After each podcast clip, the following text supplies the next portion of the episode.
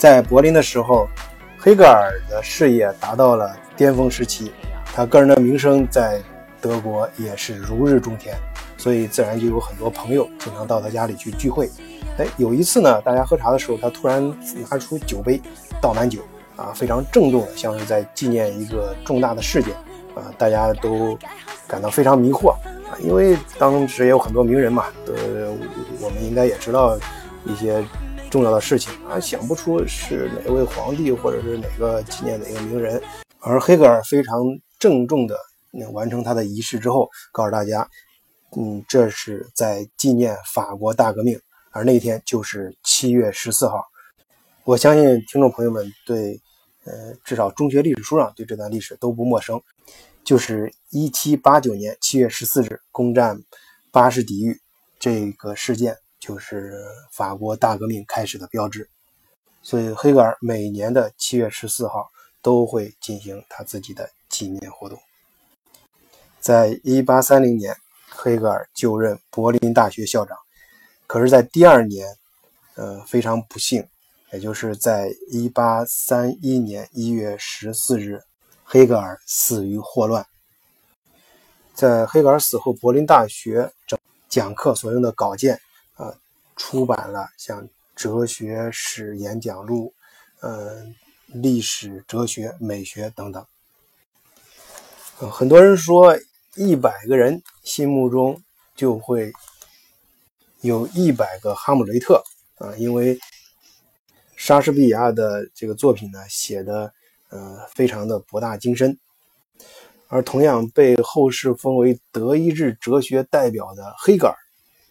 他的著作，我们也很难去，呃，通过一种解读去了解他的作品。所以我搜集了一些我个人非常喜欢的黑格尔的一些言论，跟大家分享一下。我记得我刚到德国的时候，呃，那个时候因为是德国，自然比较关注德国的哲学家，其中就包括呃黑格尔。当时我读他书的时候，嗯，有一段话也非常的。印象深刻，呃，就是，就像他描述的那样嘛，因为可以身临其境嘛，所以就像他他在书中描述，背起行囊，独自旅行，做一个孤独的散步者啊。于是我就在这个城市里面散步，当然那个时候年轻气人，自认为好像懂了，呃，所以也就去联想他说的比较，其实是很高深的一些话，啊，当时我理解的可能比较浅薄。就看着德国这种古老的城市和建筑，好像他说，如果说音乐是流动的建筑，那么建筑物则是凝固的音乐。然后我现在在，就包括我做这节目之前，重新去读呃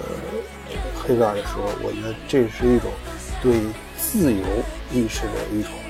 非常深刻的表达，啊，或者是说一种非常形象的一种体现。因为他，嗯，认为如果，呃，只有那些躺在坑里从不仰望高处的人，才会没有出头之日。所以他非常强调，人是靠思想站立起。呃，如果有朋友到过汉堡的话，呃，那么，嗯，请注意，在呃汉堡市中心火车站旁边有一个。非常古老的建筑就是汉堡市的图书馆，在它这个图书馆前面广场上有三个嗯建筑非常显眼，就是呃非常非常高的三个人，呃他的腿非常长，长的不协调的地步，就是不成比例的这么长，而整个雕塑看上去其实寓意非常明显，就是说，呃这人呃因为他背后的图书馆，因为这些知识，知识能够让这个人变得很高很高。啊，从而能够看得更远。嗯，当然，像我们中国人最熟悉的黑格尔也是他的辩证法。比如他说：“绝对的光明如同绝对的黑暗。”啊，世上不是缺少美，而是缺少发现美。